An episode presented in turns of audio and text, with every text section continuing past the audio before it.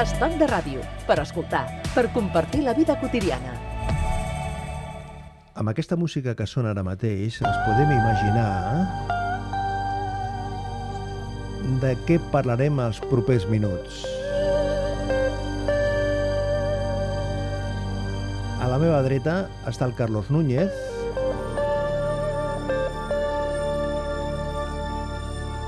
i un dels protagonistes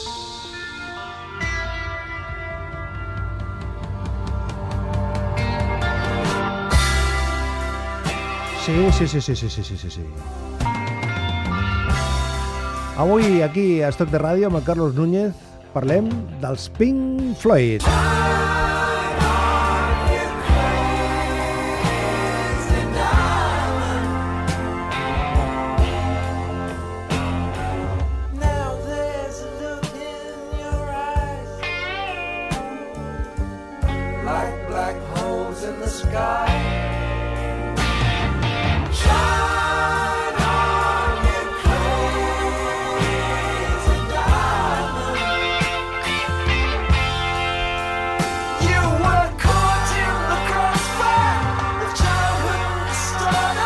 Resulta, Carlos Núñez, que tú tuviste un encuentro en un concierto de Pink Floyd, pero eso no dejaría de ser noticia, porque tú vayas a un concierto No, a ver, lo que pasa es que lo que es curioso es como... A ver, la gente cuando siempre te dice, eh, ¿cómo te diviertes? ¿Vas a los sitios? Bueno, a veces no es tan, no es tan fácil. ¿Sí? Sí, sí, yo... O sea, he, he visto, he visto a Pink Floyd en, en tres o cuatro ocasiones, pero eh, yo la que recuerdo con más, con más cariño por lo, por lo divertido fue en, en Versalles, en el Palacio de Versalles. Junio 1988. ¿Lo sabes tú? Lo he estado mirando. 21 de junio de 1988. ¿Ves? Entonces eh, favorece más lo que yo te quería decir, que eh, llegamos y bueno, íbamos un grupo de españoles, otro de prensa internacional, porque presentaban disco gira. Y lo divertido es que, eh, como tú dices, es en junio y todo el mundo iba pues más o menos de verano, manga corta. Nos llevaron a Versalles como bastantes horas antes de empezar el concierto para que viéramos el ambiente. Entonces allí resulta que eh, hacía primero hacía un sol estupendo, pero a medida que se iba oscureciendo empezó a hacer un frío tremendo. Y claro, la gente estaba horas eh, allí sentadita en una grada. Es que en París siempre hace frío, Carlos. Ya, Ya, sabes. pero, pero en junio, en no, no, en junio, de repente hacía un frío tremendo. Y la- los que estábamos, periodistas, ya no sabíamos qué hacer para... para ¿Combatir el frío? Sí, Ah. para mantenernos un poquito. Y entonces yo recuerdo que eh, era de los pocos que llevaban chaqueta siempre. Hombre, tú siempre. Siempre llevo cazadora, elementos chaqueta. gentleman y que- claro, yo ¿eh? veía las caras de frío, pero llegó a ser tan duro el frío Sí. Y tan intenso que eh, algunos periodistas cogieron unos plásticos que había eh, en los asientos Para protegerse para de, la, proteger la, lluvia, de la lluvia. y se empezaron a, a- a tapar. Como o- si fuese un chubasquero. pero ¿no? luego estaba nuestro amigo Lucky de la SER, Joaquín Luqui. que eh, como no tenía vergüenza, empezó a anudarse todos los, todos los plásticos que encontraba Sí. eh, en los brazos, en el pecho, eh, se hizo una especie de capucha, se- anudado, y claro, el aspecto era, bueno, para protección era estupendo. Hmm. Bueno, entonces hubo el concierto, ya te puedes imaginar un concierto de estos que, como cuando hicieron en Venecia, pues aquí lo hicieron en Versalles, Sí. pues en eh, el palacio de fondo, mm, fantástico, efectos, pero luego nos llevaron a una especie de recepción que habían hecho allí los de Pink Floyd. Mm, pero mientras en el concierto Sí. sonaron canciones como esta.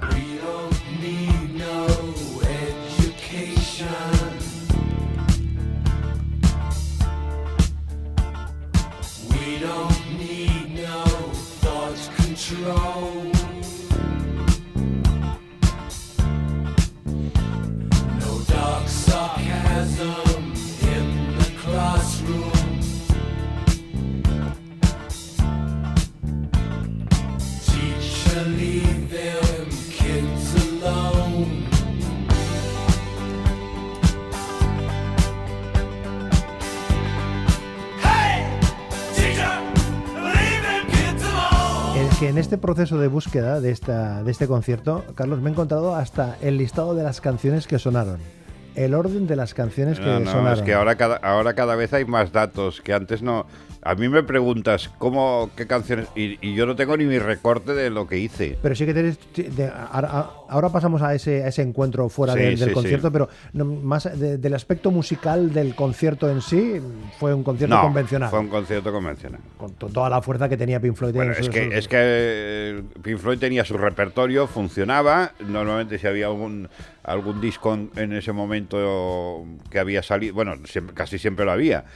Entonces era, se centraba también en esa parte, todo muy, muy pulcro, muy bien hecho. Como, ahí es donde sacaban lo de los cerdos estos voladores. Claro, claro, claro. O sea, claro. claro, mm, todas esas cosas, bueno, voladores, suspendidos. Sí, sí, bueno, pero, pero tenían ese, ese efecto volador. ¿no? Sí, y entonces, claro, los llamaba la atención. Mm. Porque ellos desde el principio de su carrera, siempre los conciertos, siempre había elementos de luces, de, de, mm, cosas llamativas. Que, Muy visual todo. Muy ¿eh? visual, sí. Claro, allí sonó este Another Brick in the Wall, pero también sonó otro de los grandes, grandes temas.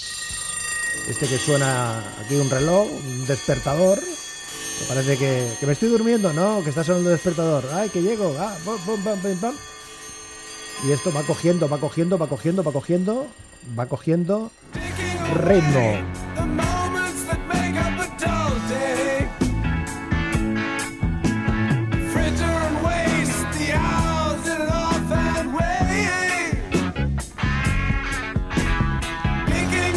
Famoso Time, Time de, de mm, Pink Floyd. Resulta que tuvisteis un- una Sí, recepción. Es lo que te decía, después del concierto todos muertos, bueno, yo menos, pero todos bastante... ¿De frío? De frío, nos llevaron a la recepción y entonces lo, lo llamativo es que, claro, aparte de tomarte a tus cosas, hicieron como si fuera mm, la visita del encuentro con la, con la familia real o nos hicieron eh, ir, sea, poner como un poco en, en línea Sí. y entonces eh, íbamos haciendo un pasamanos, un besaman- un besamanos, besamanos, perdón, un pasamanos, es que yo no besé ninguna. Pero, Besamanos, pero lo gracioso es que, claro, la gente estaba con un aspecto deplorable. Y nuestro amigo Lucky parecía un homeless. Llevaba todavía los O sea, plásticos. no, no, no se quitó nada, Bien. nada. Y, lo- y alguno también llevaba alguna cosita. ¿Y los Pink Floyd que iban de Pink Floyd? Iban de Pink Floyd vestidos, no, bueno, de, de- de concierto después de haberse duchado y, y salir, pero eh, claro, eh, ellos no esperan que de repente aparezca un señor que parece que se ha colado. Claro, claro. O sea, y- Y, y- el- y el- y la, la imagen que teníamos de, de- Supongo que ellos tenían de periodistas, pues más o menos rockeros, modernos y tal, pero claro, ves un poco desastrosos. sí. Vamos a llamarlo así. ¿no, Íbamos Carlos? bastante castigados. Sí. bastante casti- Todos, castigados. hasta yo, ¿eh? Sí, sí. Pero y, y al, y al final, ¿qué tal? En, en- en el encuentro, ¿cómo los viste tú a los Pink Floyd? ¿Eran No, yo, so- no, no, bien. Cordiales. Cor- sí, normal, ¿eh? más bien tirando a seco. A- ¿eh? a fríos, Sí, a fríos, secos. Sí, sí, yo creo que eso era una rutina. Ellos no tienen nada, no tenían nada que vender, era un detalle que tenían. una de- cortesía de la compañía de discos compañía para, para que- convenceros de la bondad de, lo, de lo buenos de lo que bueno eran, son pero yo Floyd. creo, yo creo que nunca han sido la alegría de la huerta los de Pink Floyd. O sea, nunca, nunca has visto grandes cosas de, de ellos de, de comunicación personal. Yo creo que ahí fue, eh, fue un tema un poco más, más lo anecdótico y pintoresco de, de eso. O sea que tú de ese recuerdo de junio del 88 Sí. con lo que te quedas es con la lluvia y el frío. Yo me quedo no con la con lluvia. el encuentro de con Pink Floyd, ¿no? No, no, Con no. la yo- lluvia y el yo, frío. yo me quedo con la lluvia. Es que, claro, a veces hay que, hay que ver mm, lo que te marca en ese momento. Yo recuerdo que eso, lo que tú has dicho, que era junio. Yo hubiera pensado, hubiera pensado que era septiembre. Junio, junio. O sea, en junio. Y claro, no te lo esperas. Por eso yo siempre decía que en las maletas, cuando te vas, tienes que llevar un poco de, de previsión de vestuario para lo que pueda pasar. O sea, te vas a la Dominicana y te tienes que llevar una bufanda, Carlos. No, pero te tienes que llevar un fular. Ah, vale, vale, que, que te sirve un poquito, ¿no? Sí, que te sirve un toque poquito. elegante o te tapa. Pero mm, hay, que, hay que ir preparados. O sea, no, no, va- no vale ir en verano con una camiseta y decir, ah, ya estoy. No, hay que llevarse una cazadora ligera o lo que Mm. Pero sea. tú sabes que luego también hay otra, hay otra tesis, hay otra, otra costumbre que es decir, si necesito algo me lo compro. Cuando, cuando tienes dinero, pero cuando no eres un rockero. Además, a ver dónde te compras una cazadora en, en- en- en- en Versalles a, la- En a Versalles. las 6 de la tarde. Hablar de Pink Floyd es hablar eh, de Roger Waters, ¿no? Sí. O sea, Pink Floyd que como los tantos y tantos grupos acabaron muy malamente. Sí. ¿no, Carlos? Muy mal. Sí, aquí acabaron mal. Luego han vuelto alguna vez a hacer alguna cosa ocasional, benéfica y alguna historia, pero no, no acabaron bien, ¿no? Hablamos de Roger Waters, tenemos que hablar del macro concierto que organizó en Berlín con la historia del muro donde acudieron 300.000 personas.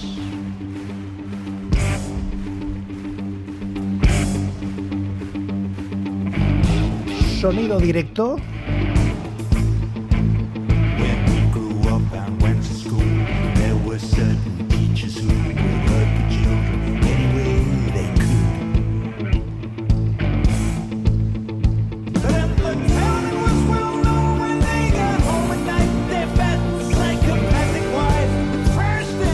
Una derivada, es una derivada de Pink Floyd.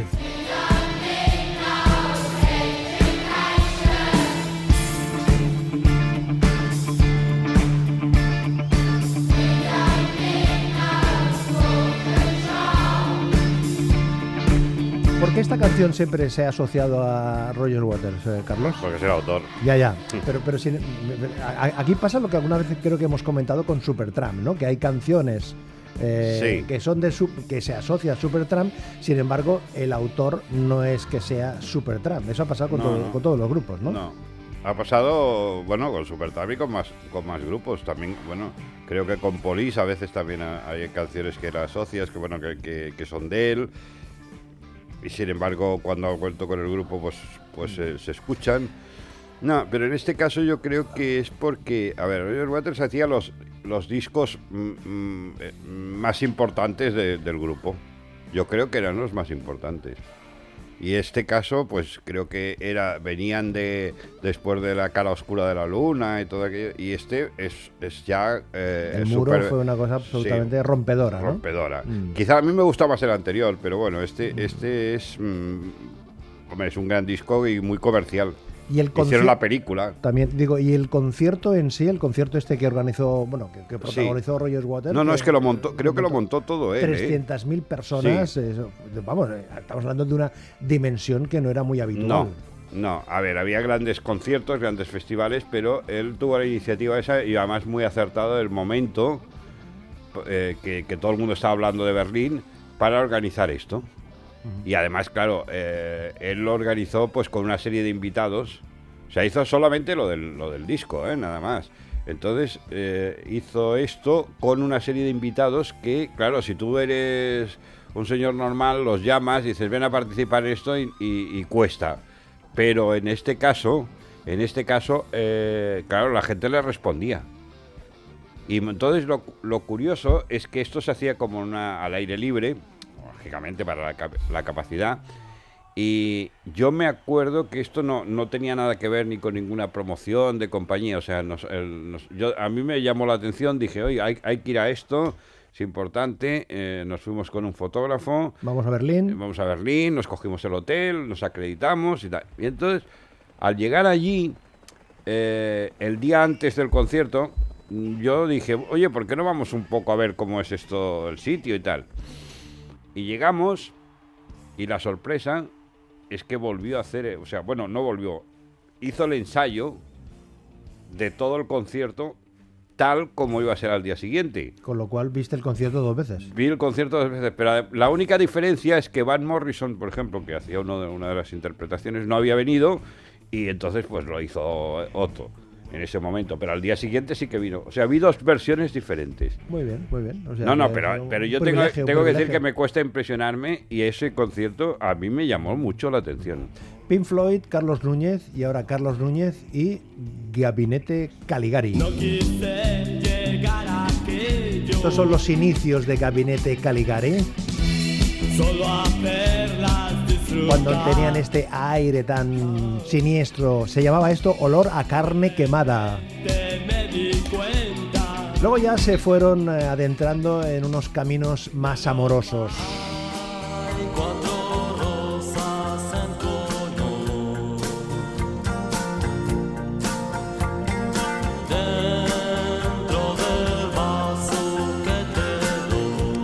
También tuvieron su momento ambiente, vamos a llamarle torero.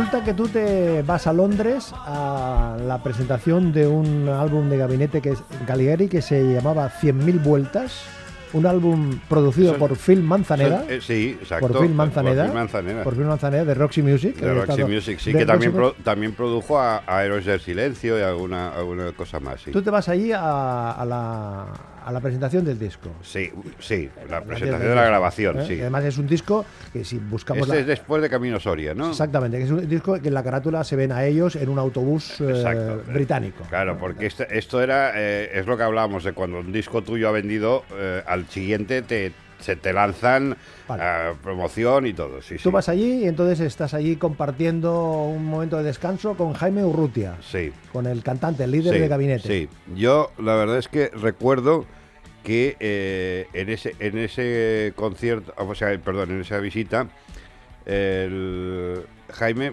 a mí me dijo, oye, mm, estamos un poco un poco en éxito, tú que eh, Los dos estabais en éxito. Ah, perdón, que de- él te decía, estamos, en... Ah, bien, bien, bien, cuando hablan de Vale, vale. no Pues, dicen el grupo no Estamos un poco en éxito. Sí, estamos un poco en éxito, dice, pero bueno, siempre que el tío tenía temor de que, de que esto no, en un momento determinado no funcionase. Y entonces eh, lo que me, lo que yo le dije, digo, bueno, me preguntó, ¿y tú qué, cómo lo ves y tal? ¿Qué harías? Y yo le dije, hombre, digo, yo creo que la fórmula de esto está todo inventado. En un momento determinado te vas, dices, vale, hasta aquí hemos llegado, sí, siempre que te puedas permitir hacerlo, y entonces al cabo de un tiempo pues haces una reaparición de pues una serie de conciertos o una gira en directo un disco y retomas un poco lo que lo que hay. Con el tiempo lo hizo. Sabes que luego volvió hizo solitario o sea a no es que yo les tenga que aconsejar O pero- sea, tu sugerencia fue que lo dejasen durante un tiempo. Sí, yo y- siempre, yo siempre he sugerido a los grupos cuando, cuando han tenido mucho éxito y entonces eh, ha bajado un poco, que hagan esto, un retiro, un retiro, nos vamos, hemos, eh, ya no tenemos nada que, que aportar en estos momentos, tenemos que meditar y entonces te lo tomas con tranquilidad y Mm. vuelves. Pero fíjate que el comentario que te hizo Jaime Urrutia en ese momento iba bien atinado porque este disco fue muy bien apoyado por la crítica, hablamos de 1991, sin embargo las ventas no le acompañaron y en este 100.000 vueltas encontramos canciones como esta. ¿No te ha ocurrido empezar a dar vueltas a una historia que no tiene?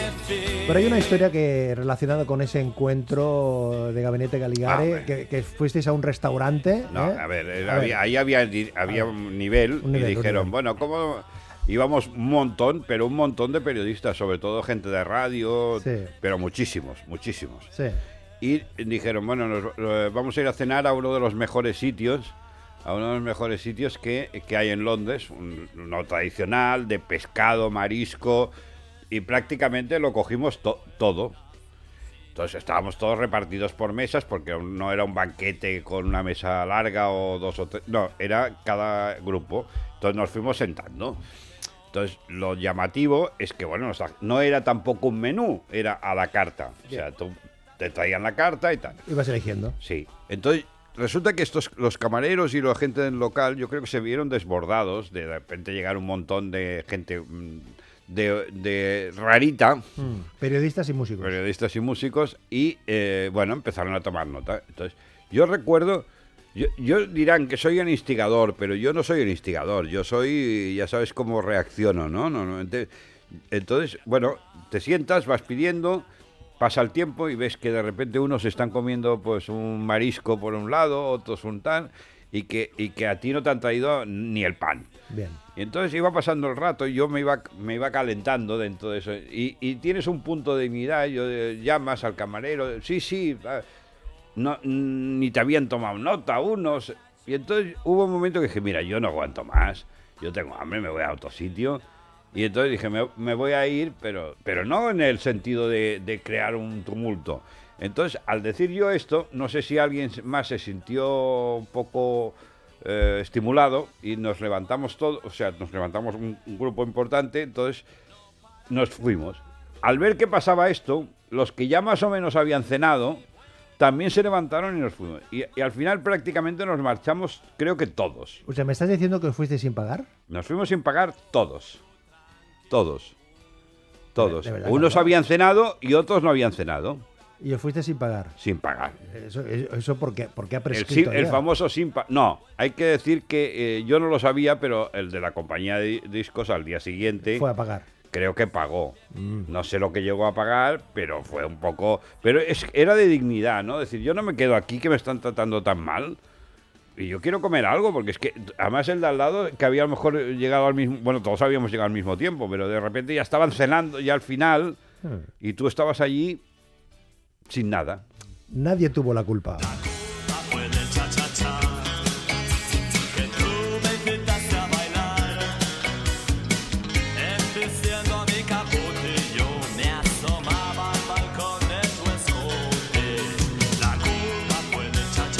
Las experiencias de Carlos Núñez con Gabinete Caligari, eh, dando su opinión sobre por dónde de- de- debería discurrir la carrera.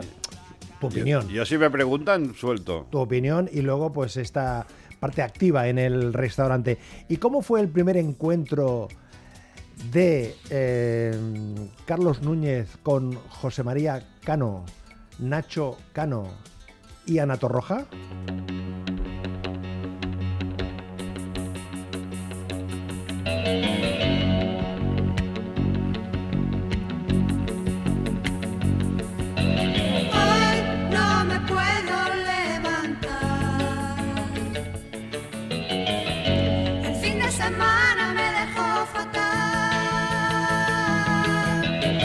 Fue el primer single del primer álbum Ese- ese, de, ese. de Mecano, aquel que se veía el reloj que marcaba Sí. las 10 y 10, ¿eh? con, eh, con la iconografía Bonito, bonita portada, sí. Eh, te presentan a Mecano, vienen a Barcelona a presentar el álbum. Sí, y- a ver, no, pero la historia, la historia es que a veces es como cómo funciona, ¿no? Claro, luego, luego mm, pasan las cosas diferentes, pero en aquel momento cuando, cuando empezaron, a mí me llamó, me llamaron de la compañía de discos, me dicen, oye, hay un, nos podías hacer un, favorcito.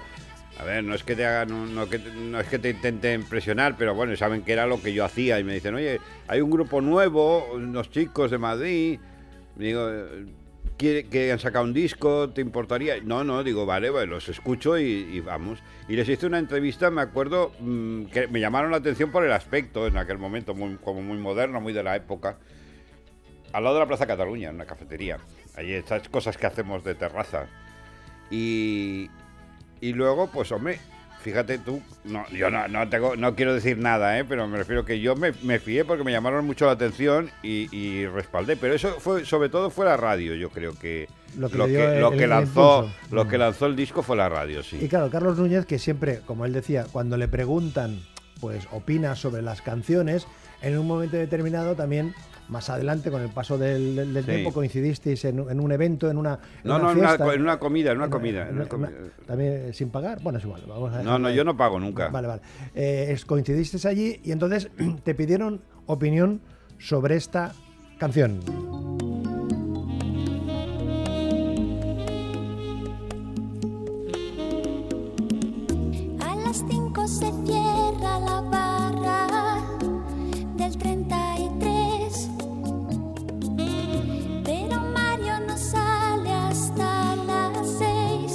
¿Qué pasó con esta canción, Carlos? Bueno, no, ellos, ellos habían sacado el, el disco anterior, estaban con, con Sony en aquel momento que, que- que no, que no, no les había funcionado.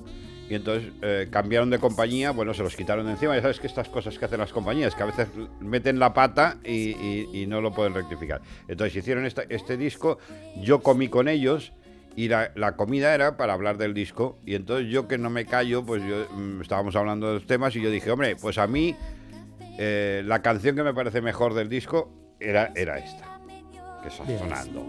Y entonces esto yo ni lo hice pensando la ha escrito uno ni, la, ni otro. Y entonces esto ya creó un, un mosqueo de Nacho, porque sabes que Nacho y José María tenían esa rivalidad que primero no se decía del todo, pero sí que había, había mm, cierta hostilidad en el tema creativo. Porque ya te comenté de que yo había hecho grabación, o sea, había hecho entrevistas cada uno grabando en un estudio diferente del mundo. Sí. Y Ana Torroja iba de un lado a otro cantando las canciones. de- Eso me lo tienes que contar con más detalle. ¿eh? Bueno, otro día, Ya, sí. pero vamos a deleitarnos de la, de la canción, que eh, hay quien dice que es de lo mejor que tiene Mecano, yo lo sé, pero es una de las Sí, grandes yo, yo también, yo creo que sí. Bueno, pues eh, te voy a invitar a comer un día de estos. Pagas tú. No, tú. Che usare